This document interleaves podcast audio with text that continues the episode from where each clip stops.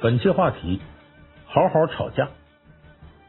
吵架这件事儿，在生活当中在所难免，无论是夫妻、朋友，或是家人之间，都有可能会发生口角之争。有人说吵架挺好，别憋着，别控制，把话说开了，呃，感情可能就会越吵越近。但是也有人认为啊，你要吵架就会伤害感情，不如心平气和的好好沟通。那能这么做呀？当然这是最好的。可是问题呀，人是情绪的动物，脾气上来了，难免控制不住。有些人一旦开启争吵模式，就立马变得六亲不认，就跟那辩论赛那个那个选手似的。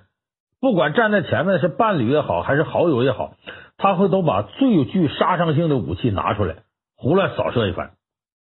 我们害怕跟别人吵架，尤其是害怕跟亲近的人吵架。或许从本质上来说呀，正是因为我们不懂得如何控制自己的情绪。那么，到底应该如何好好吵架呢？有人说，你吵架就是不控制情绪啊，怎么说好好吵架呢？我告诉大家，吵架是为了什么？为了沟通。沟通是为了什么呢？那是为了解决问题。咱们今天就来聊聊这个话题，就是吵架作为一种沟通，我们如何要掌握一些沟通的技巧，哎，让你在吵架的时候呢，既解决问题，又不伤害感情。首先呢，我得给大伙说呀，这个吵架时候啊，有四个雷区，你要掉到这四个雷区里头，解决不了问题，还容易伤害感情，还容易引发更严重的后果。就咱们吵架的时候，一定要避免陷入这四个雷区。哪四个呢？咱先说第一个，就是你跟对方吵架的时候，你可以一针见血的指出他的错误，但是呢，你不能戳他的痛点。说什么是痛点呢？有句老话叫“打人别打脸，骂人别揭短”。这个痛点就是对方的短，对方的脸。单纯从吵架技术上来看呢，戳痛点很容易赢，很容易让对方气得发抖，都无法反击。可是那又怎样呢？你把对方气得发抖，对你有什么好处呢？我举个例子啊，比方说你老婆有点胖啊，平常呢就稍微有点懒，不怎么做家务，你忍无可忍和她吵一架。这时候如果你直接提出让她勤快点，呃，做一点家务。也许他能接受，但是你要这么说，你说把你懒的家务活你啥都不干，你懒吧懒吧，你在下你胖的就跟猪似的。你要这么说，你说他能接受吗？为啥呢？因为你戳中他痛点了，结果只能是越吵越激烈，不仅家务活做不成，反而会让你老婆认为你嫌弃他，拿做家务的事来讽刺他。除非是你想跟他离婚，否则不要用戳痛点的方式来吵架。你其实你想要的结果，无非是想让你老婆勤快点收拾收拾家务。那为什么非要拿他身材胖说事呢？而且还说的比较狠，什么胖的跟个猪似的啊？就这样的话千万不要说。再比如呢，你的这个丈夫生长在一个单亲家庭，结果你跟他吵架的时候，你说：“哼，你从小家庭就不完整，难怪你这么没修养。”这样的话是立刻会戳中对方的痛点，会让他感觉到很心寒。因为一个人能让你发现他的痛点呢。说明他在你面前毫无防备，跟你是掏心掏肺的。也就是说，对方给了你伤害他的武器，结果你还拿起来真就伤害他了。那这样的吵架，你赢了又有什么光彩呢？你伤害的是你最亲近的人。《红楼梦》里头就有这样的例子：老贾家的三小姐探春是贾政啊和奴婢出身的妾赵姨娘所生的女儿。虽然呢，这个探春呢打小跟宝玉一起长大，王夫人把他们抚养大的。但是探春打内心里还是由于庶出的身份呢，有着隐隐的自卑感。书里有这么一段情节，说凤姐有一阵啊身体不舒服，暂时由探春呢替凤姐管理大观园。这个时候正赶上探春的生母赵姨娘的兄弟赵国基死了，呃，下人们呢来替赵国基呢讨赏钱。探春说要按例发放赏银，但是呢，毕竟这赵国基是探春的舅舅，李纨就说了，说可以多赏二十两。凤姐呢？也派这个平儿说过来，呃，看看能多给就多给点吧。可是探春呢，刚管大观园，别人能多给，他可不能，因为他要真赏了，就落下一个为自己亲人呢，呃，寻好处、办事不公的把柄，在贾府他就没什么威信了。所以探春决定啊，还是照原来的办，呃，不多赏这二十两银子。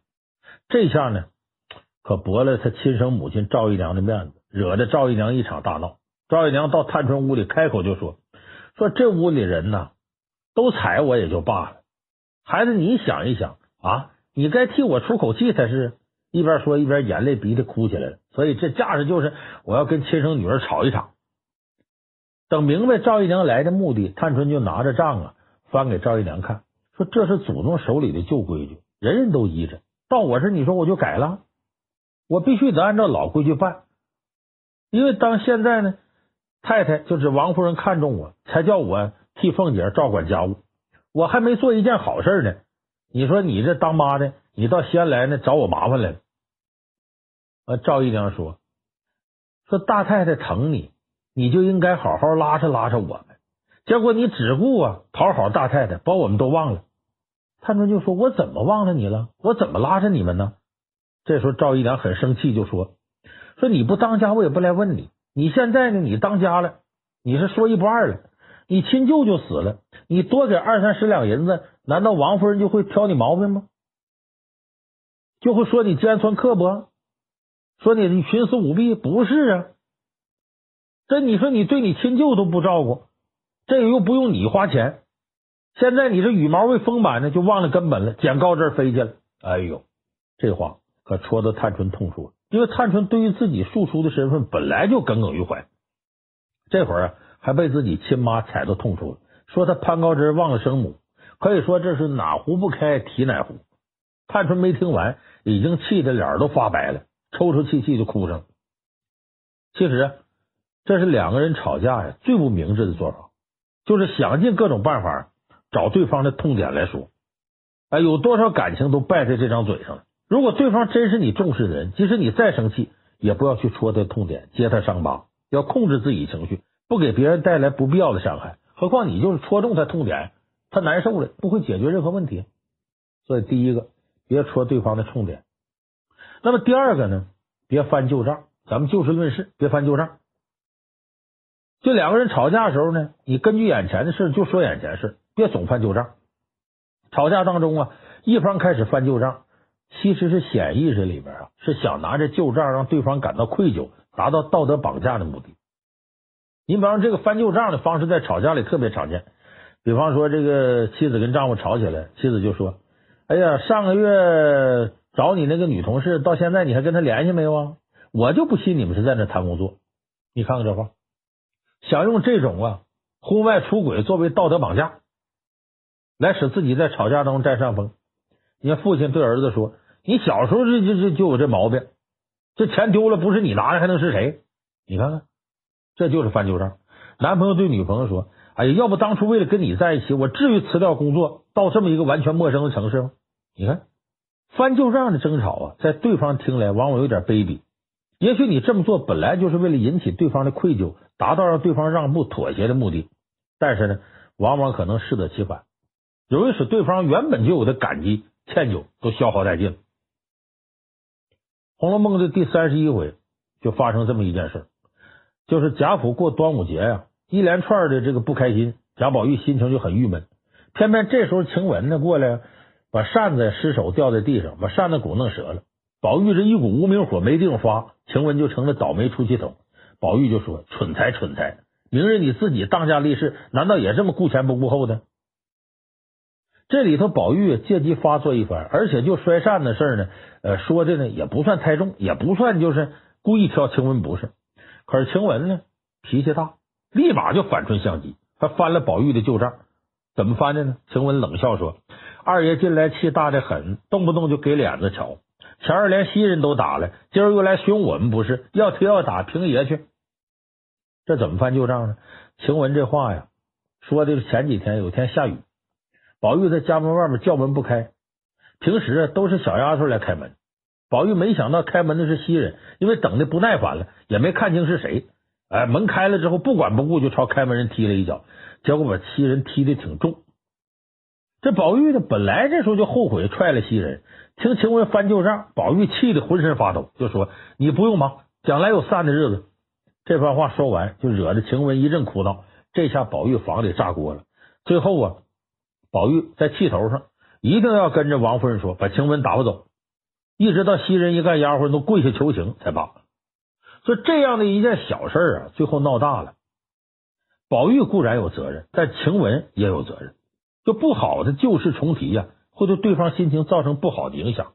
不但不能很好的解决问题，反而有可能演变得更糟。其实过去的事儿，你最好的方式就让它翻篇过去了。如果我们仔细观察一下，就会发现呢，生活中吵架的起因呢，可能仅仅是生活中一件小事儿，可是吵着吵着，双方开始翻旧账，回顾以前的事儿。他是为什么呢？就是一直回顾到对方做的一件非常错的事为止，然后对方也翻旧账，回顾到一件你非常错的事为止，双方就僵到这儿了，就都在气头上，谁也下不来了。所以这样的吵架是最耗神、最伤感情的。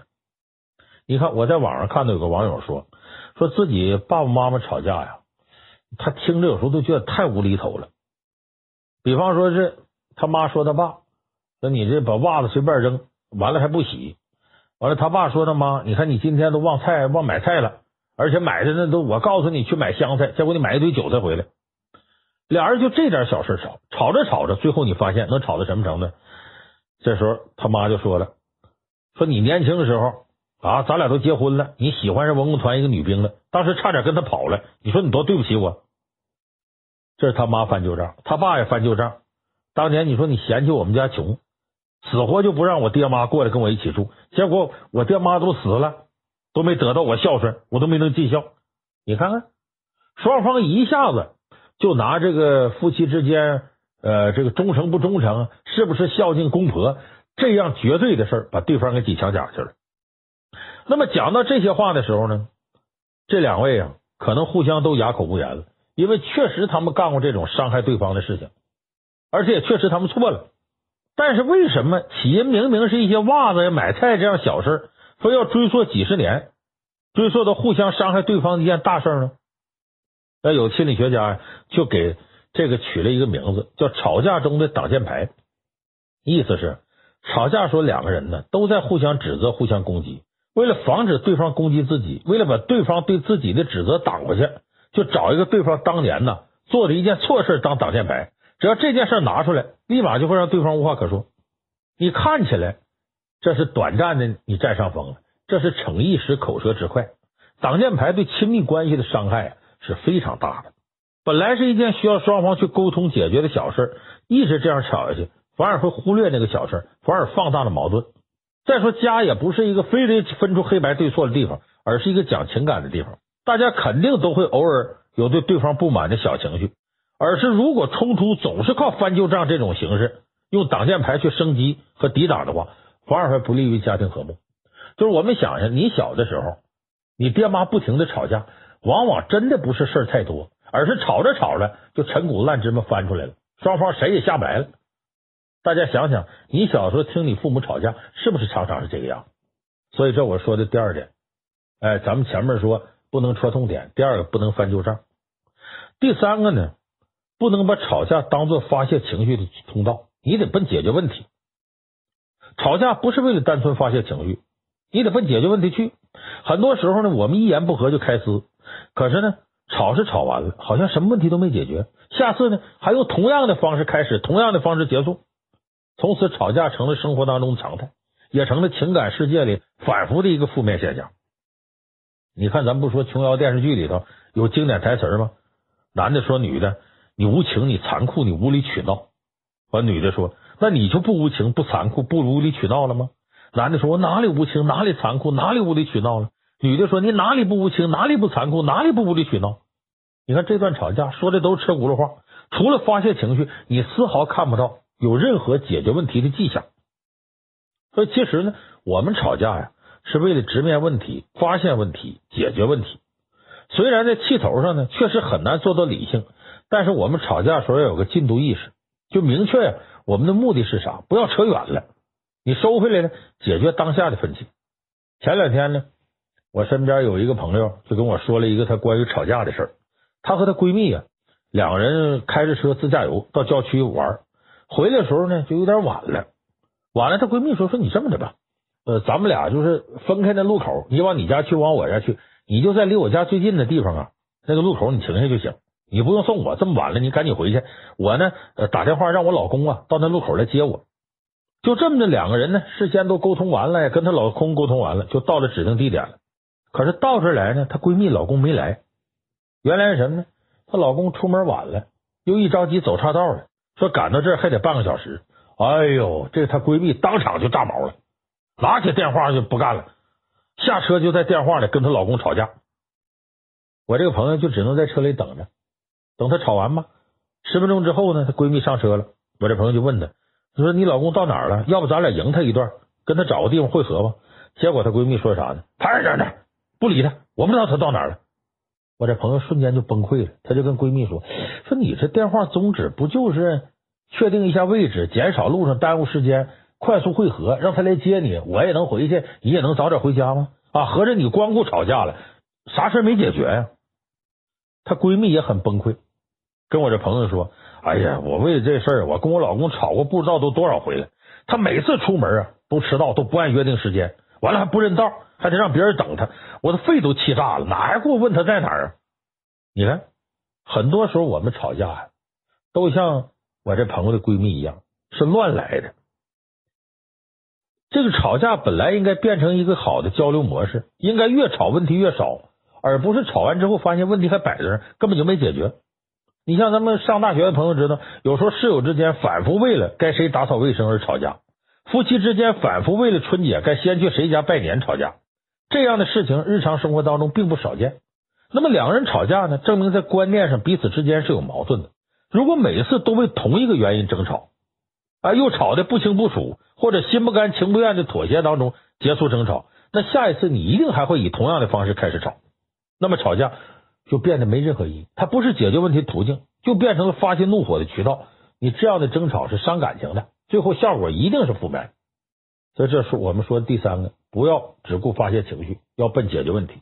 再说最后一个问题，你吵架的时候，你话呀说重点，那在气头上那没办法。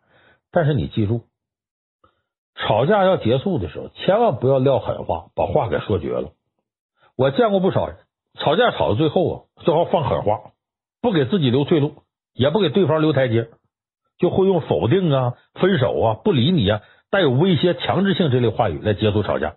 你比方两口子吵架，媳妇说了：“你说你啊，一没长相，二没钱，你还这么不讲理。我当初怎么就瞎了眼睛嫁给你了？我现在我得跟你离婚。”这明明是气话。这时候被逼急了，老公肯定会说：“他有个面子，离就离，谁怕谁呀？”其实啊，这妻子本来只是想用这样的方法来吓唬吓唬老公，图个嘴痛快。但是你要说多了，哪次你都这么说。最后容易把老公惹毛了，最后后悔的可能是就是你这个说话不留情的当老婆的。所以我们在吵架的时候，尤其是跟亲人，像两口子呀，跟自个儿孩子、跟自个儿爹妈呀吵架，这样决绝的话是不说为好。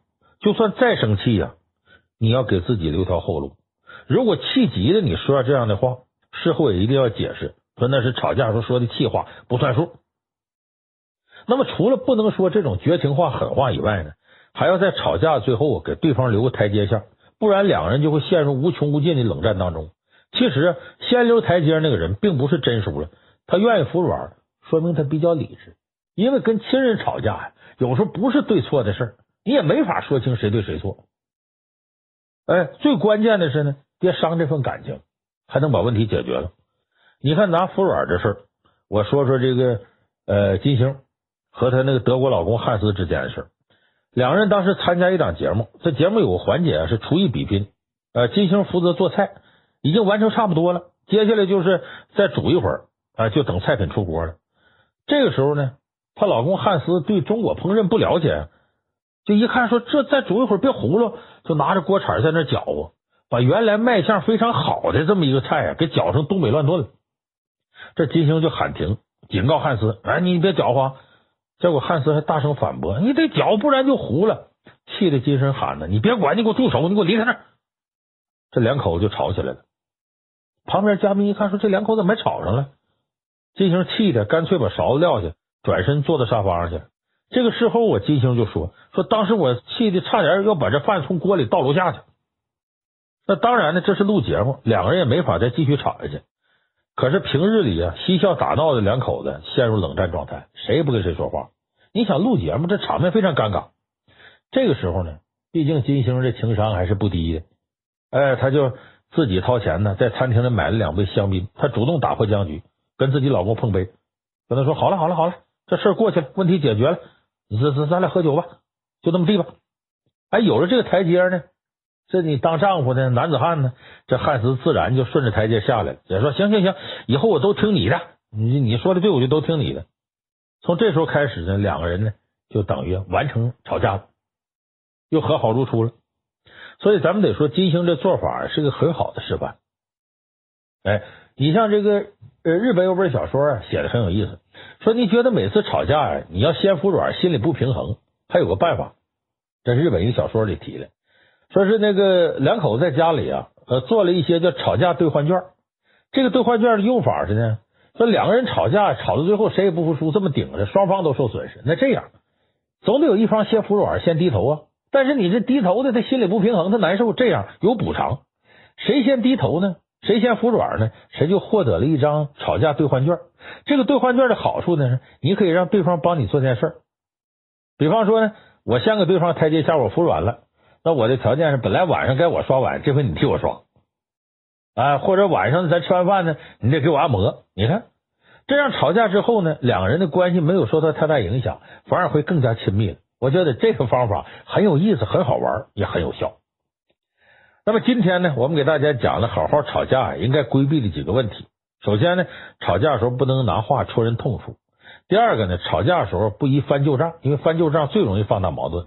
第三，吵架不是为了发泄情绪，应该把解决问题放在首位。最后呢，吵架不要撂狠话，给自己留条后路，也给对方留个台阶。你掌握了这几招，你就可以啊，跟身边的人好好吵架，吵有建设性的架，目的是解决生活当中一些鸡毛蒜皮的问题。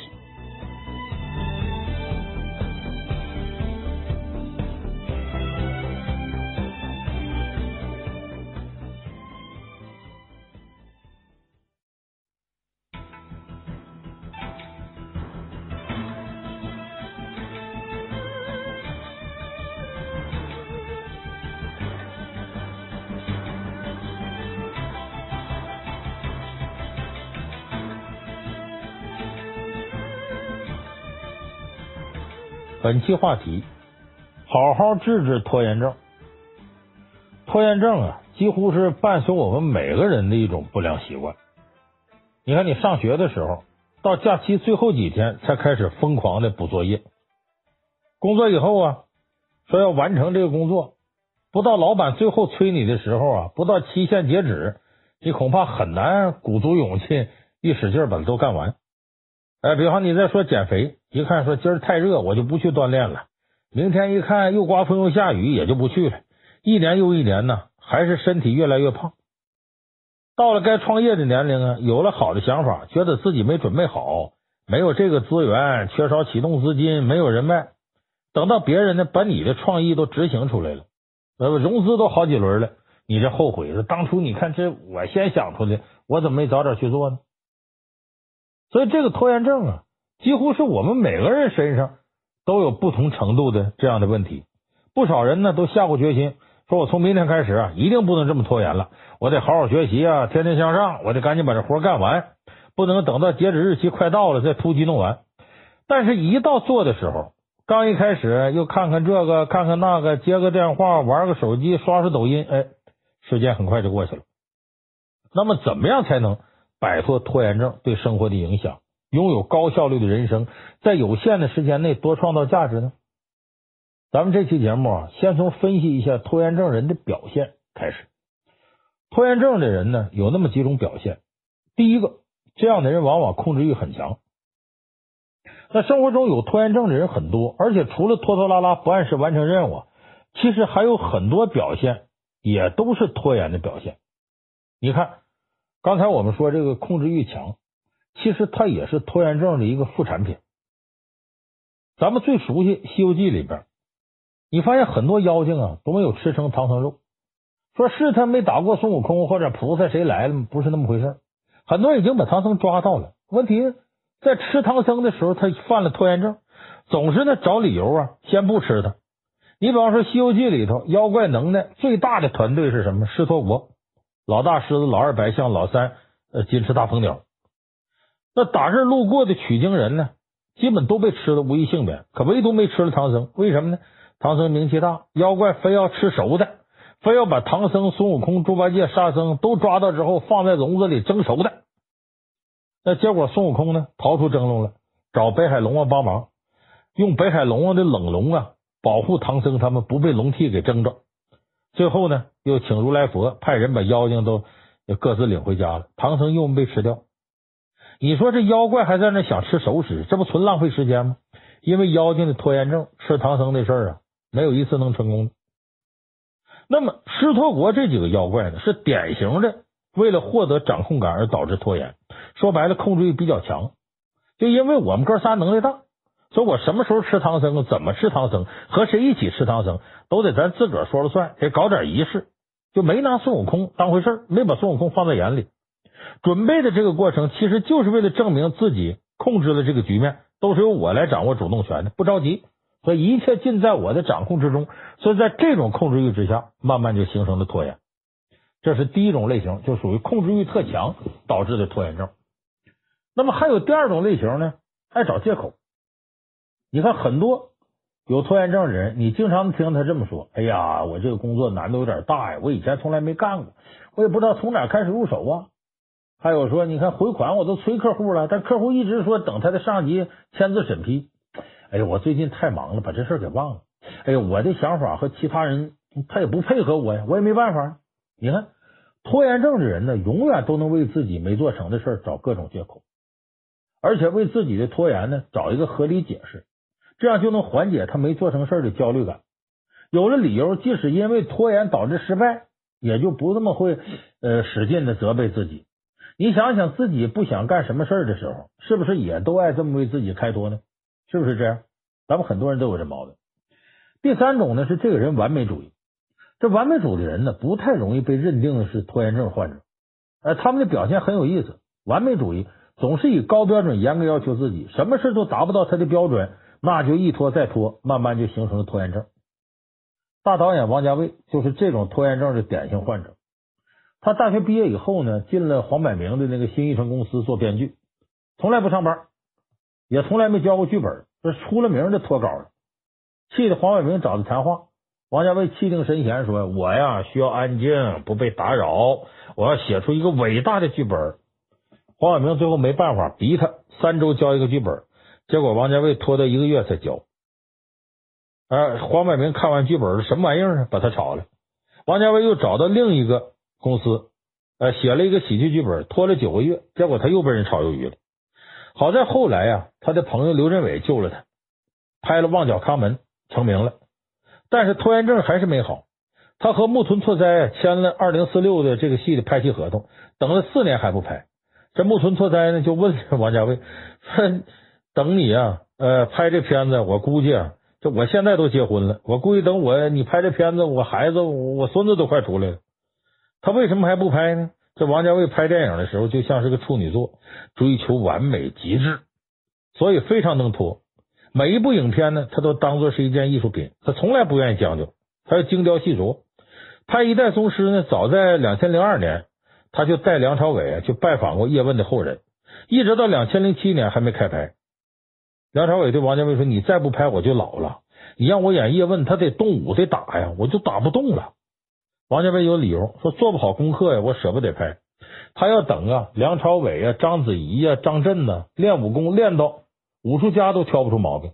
最后那不张震练了三年八极拳，拿了武术比赛的冠军。王家卫想拍一个开满梅花的院子，剧务呢找到空院子，说挪点梅花来拍吧。他不将就，请专家带整个剧组种梅花，从幼苗长大呀到开花，几年都过去了。所以在生活当中，这种追求完美主义拖延的，他往往有个共同现象：他为了追求这个自己希望那个一百分，往往呢，他不是开始从三十分完善到六七十分，再没一百分使劲，他总想三十分啊，准备好了，一鼓作气就干到一百分，所以他总有借借口啊，拖延不做。当然，王家卫只有这么一个两个，你没这个天才，你恐怕像王家卫那样完美主义，你最后一定是个拖延症重度的受害者。还有第四种呢，是时间观念差。拖延症患者呢，往往不愿意承认自己时间观念差。接到一项任务，估计一下这点活啊，我大概半天就能完成。上午就琢磨，说我下午再做也来得及。下午没做，一想还有晚上呢，晚上精力集中啊。结果一直拖到半夜，到了快必须交付的时间了，赶紧对付做完，因为接下来真没时间了。你这么对付，你可以想象，这质量会很低。《红楼梦》里头那贾宝玉就是时间观念差，典型的拖延症患者。他爸爸贾政啊，在外边做官有三四年，贾宝玉，总共才练了五六十篇字，四书五经也没怎么好好读。等到贾政来信说呀，他三个月以后回京，贾宝玉一想还有三个月才回来呢，所以继续悠哉悠哉的四处玩。结果把他贴身丫鬟袭人给急坏了，说你现在就这么点东西，你怎么应付你爸爸的拷问呢？就催贾宝玉赶紧练字。结果宝玉像很多拖延那样喊口号，说从明天起每天要写一百个字。那么宝玉的学习态度呢，其实就是重度拖延症。我小时候上学，老师就教我们一首诗嘛，叫《明日歌》，说的就这个事儿，叫“明日复明日，明日何其多。我生待明日，万事成蹉跎。世人若被明日累，明日无穷老将至。朝看东流水，暮看日西坠。百年明日能几何？请君听我明日歌。你总是说明天开始，结果这明天就成了永远。咱们很多人也跟贾宝玉一样，总是被时间逼着匆匆忙忙完成一件东西，结果这样的结果毫无疑问是不尽如人意。第五种拖延症的这个表现呢，是缺乏专注力。而这种拖延症的表现呢，是做事的时候总爱分心，无法集中精力专注于一件事。明明一个小时静下心就能完成这活，一会儿看看手机，一会儿逗逗猫，一会儿逗逗狗，一会儿吃零食，结果一下午什么都没干成。还觉得自己忙活够呛，那么有这种毛病的人呢，里边也不乏一些天才。你像达芬奇，就是个拖延症的典型患者。他同时涉足建筑啊、解剖啊、物理啊、艺术啊、工程啊、数学多个领域。他一生写了大量的笔记。呃，他是西方第一个人形机器人的设计者，第一个绘制子宫中胎儿和阑尾构造的人。那绘画的创作方案那就不计其数了。这些能证明达芬奇是个天才。而且从侧面印证了达芬奇他一生当中的注意力是相当分散的，所以他常常呢不能把精力完全用在一个具体目标上，导致呢蒙娜丽莎这画他画了四年，最后的晚餐呢画了三年，而且因为拖延严重，影响了跟客户关系。达芬奇留下的画特别少，不超过二十幅，而且其中有五六幅呢到他去世的时候压在手里呢，没能交稿。而且他有很多天才的科学方面的设计呢，还藏在他的草稿图里头，都没能实践。达芬奇呢，也因为自己的拖延症苦恼。他在自己笔记里边写过这么一段话，说：“告诉我，告诉我，有哪样事情到底是完成了的呢？”你看，他自己也悔恨，自己也难受，自己也责备自己。这种挫败感呢，与我们现在受拖延症困扰的人一模一样。你再聪明的脑袋，因为注意力不集中，也是白白浪费了很多成功的可能。那么前面呢，我们说了五种情况：缺乏注意力啊，时间观念差，完美主义，爱找借口和控制欲强，这都是呢拖延症的呢几种表现。那么呢，我们下边给大家说说呢，导致这些表现，导致他拖延，他的原因是什么？第一种呢，压力大而逃避。这个压力大呀，导致拖延，这个事情呢，呃。很多人都经历过这个压力呢，一种是太自信产生的压力，就觉得自己可以做得更好，哎，像完美主义和掌控欲过强都属于这种类型。还有过于不自信带来的压力，产生逃避心理。接到一项任务或者准备做一件事的时候呢，一看觉得有点难，自己没干过，不自信就开始退缩。大部分人从一堆要完成的工作里呢，都会先挑简单的做，可是等到后面剩下全是难的，哪件都不好干。拖延到快截止日期的手忙脚乱去完成，心理压力一下就上来，而且以后再出现一个任务，那种快到截止日手忙脚乱完成的压力又出现在你脑子里，你又变得恶性循环，习惯性拖延。所以这就是呢，因为压力大而逃避，才会产生拖延症。第二种呢是呢，因为不喜欢呢而分心，啊，他不喜欢，他分心了，就产生了拖延，时间观念差呀，容易分心呢。都是这样原因导致的，因为不喜欢这事，心里有抵触，总觉得别的事儿啊更容易、更有趣、更想做。这时候你就不愿意一开始就去做那些该做的，不愿意专注到这件事上，而去忙活其他一些事儿，而且其他事儿好多都不是正经事儿，是些娱乐项目。所以，其实，在小孩子的时候呢，你就容易养成这种拖延。咱们父母呢，都希望孩子按照大人意愿去做，但小孩呢，他有自己想法，他不想按照你规定的方向去做。可是呢，他也知道不按照你说的去做呢，你肯定不乐意，所以他心里就有压力，就会采用拖延的方式来逃避，不按你说的做，也不想因为按照自己的想法惹你生气，而顿骂，而顿揍，那咋办呢？拖吧。所以这就是因为不喜欢而分心啊，因为压力大而逃避，因为不喜欢而分心，这两种都会直接的带来拖延症。那好，咱们下边说正题儿，如何克服拖延症？就你现在呢已经有拖延症了，咱们这个社会压力啊，呃，更新迭代速度很快，稍不注意呢，你就被人碾压了。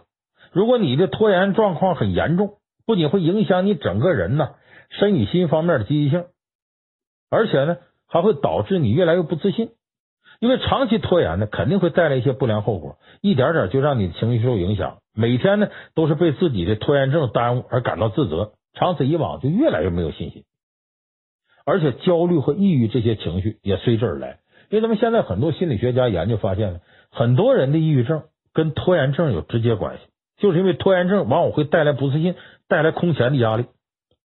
所以拖延问题呢，咱们需要通过环境和自己的自控力来努力改变。今天呢，呃，咱给大伙介绍几种啊。就是解决拖延症的有效办法。第一种呢是认清自己拖延症原因之后呢，想要改变拖延，最重要的是先开始做的第一步。因为压力产生的拖延呢，就很实用这种方式去改变。你先把你手头的工作呀、任务啊、学习呀，我们可能会忽视、会遗忘、不想做的事情找出来，然后逼迫自己把他们开个头。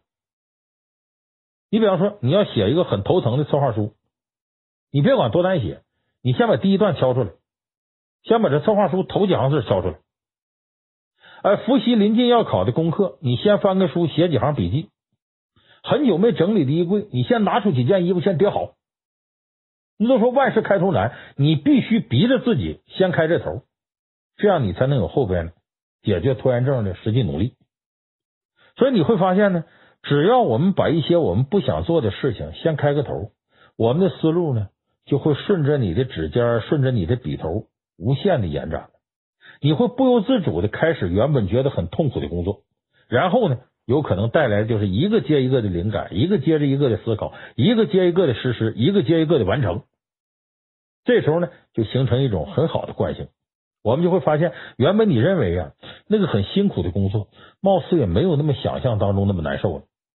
而且原来的那种临近压力，就越到最后的时候完不成啊，那种困扰就不会影响你的生活。原本应该属于你的成绩、业绩、亲情、爱情，随着你的改变，慢慢就会来到你身边。你对生活成功就会越来越有信心。所以这是先开始第一步，就我说的第一个办法，解决拖延症。第二个办法解决拖延症呢，是给自己立规矩，就对眼下要做的事儿。是你不喜欢而产生拖延，这时候你就默不住啊，你就在想，娱乐的时候尽情去娱乐，反正你也是在拖延，你就把你想干的乱七八糟的事儿啊干完了，到了自己设置那警戒线倒计时的点儿了，你再回到需要去完成工作的轨道上，哎，惦记那些娱乐的注意力就没那么多了，就你先去玩，比方说这个活呃，给你说有一天时间。我一算，用半天时间够。那好，我先去玩去。我先想着唱歌、跳舞、玩抖音啊。比方说，我玩这些，我玩半天，玩到下午两点，然后下午两点到晚上八点，我把这事干完。好，你就玩到两点，尽情的玩。到了两点，马上收手，开始干工作。这时候，你前面乱七八糟那些娱乐的事儿、分心的事儿都干完了，你就应该能够收心，回到工作上，就是先去玩。然后再开始工作，就给自己定一个死规矩。我到这点我就要怎样。所以这就是针对啊，专注于一件事根本无法产生专注心导致的拖延。就是像我说的，给自己立个规矩，哎，逼着自己呢去集中学习和工作。哎，不完成这一段，你也可以把它往后拖。就比方说，我说前面玩，你也可以是呢干完了再玩。比方说，我这工作没干完。我就不去唱歌，不去打球，不去刷微博、玩抖音。就在这样呢，你强迫自己集中注意力二十五分钟到六十分钟之后呢，再给一点自己物质奖励。你比方说，我这干活我分成三阶段，一个阶段得一个小时。我干完一个小时啊，我就奖励自己啊，呃，出去玩一会儿去，或者是上网刷刷微博啊，玩玩抖音。这样慢慢的形成个正向反馈机制，你在大脑里呢就会形成一个呀，呃，干一点就有回报的记忆。所以这样呢，你会把工作分开段干，回报也分开段，每一个短时间你都会有一个回报的目标，这样你会有更好的积极性。所以这样你就不抗拒这工作，开始进入到自己一个集中模式。那么投入过程也别总想着你还剩多少工作没完成，享受你集中精神做的这个过程，一段接一段，自然你的任务就会一点点完成，水到渠成。那个时候你就会发现呢，比你紧赶慢赶完成工作的结果要好得多。就是把它分解成阶段性，这就我说的给自己立规矩。第三种办法呢，就让身体轻起来。什么叫身体轻起来呢？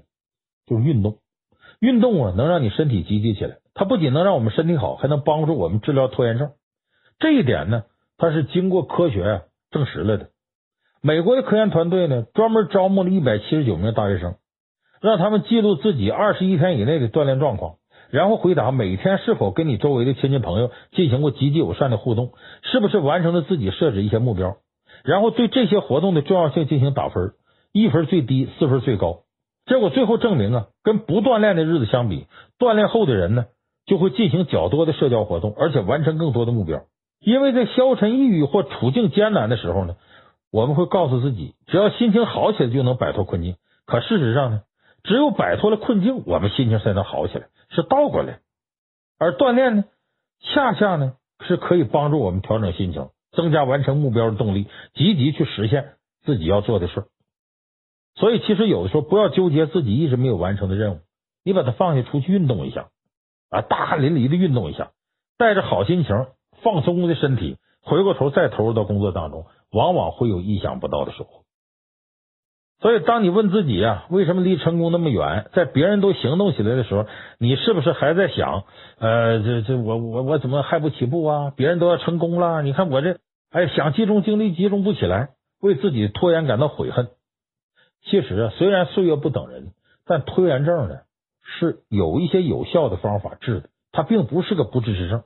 只要你主动去做了，你总会有收获。而且，一旦你的拖延症用积极方法得到治疗。得到治愈，你往往你就会迸发出意想不到的一些活力，能干出一些你原来能力都可能解决不了的事情。所以说，你接下来好好治自己拖延症，让自己看看，就如果不是截止日期逼着你完成工作，你在这日期之前能提前完成工作，你看看你身上会有什么新能量爆发出来，我估计都会给你一个惊喜。所以我希望大家好好的正视拖延症。好好的治治这个突然呢，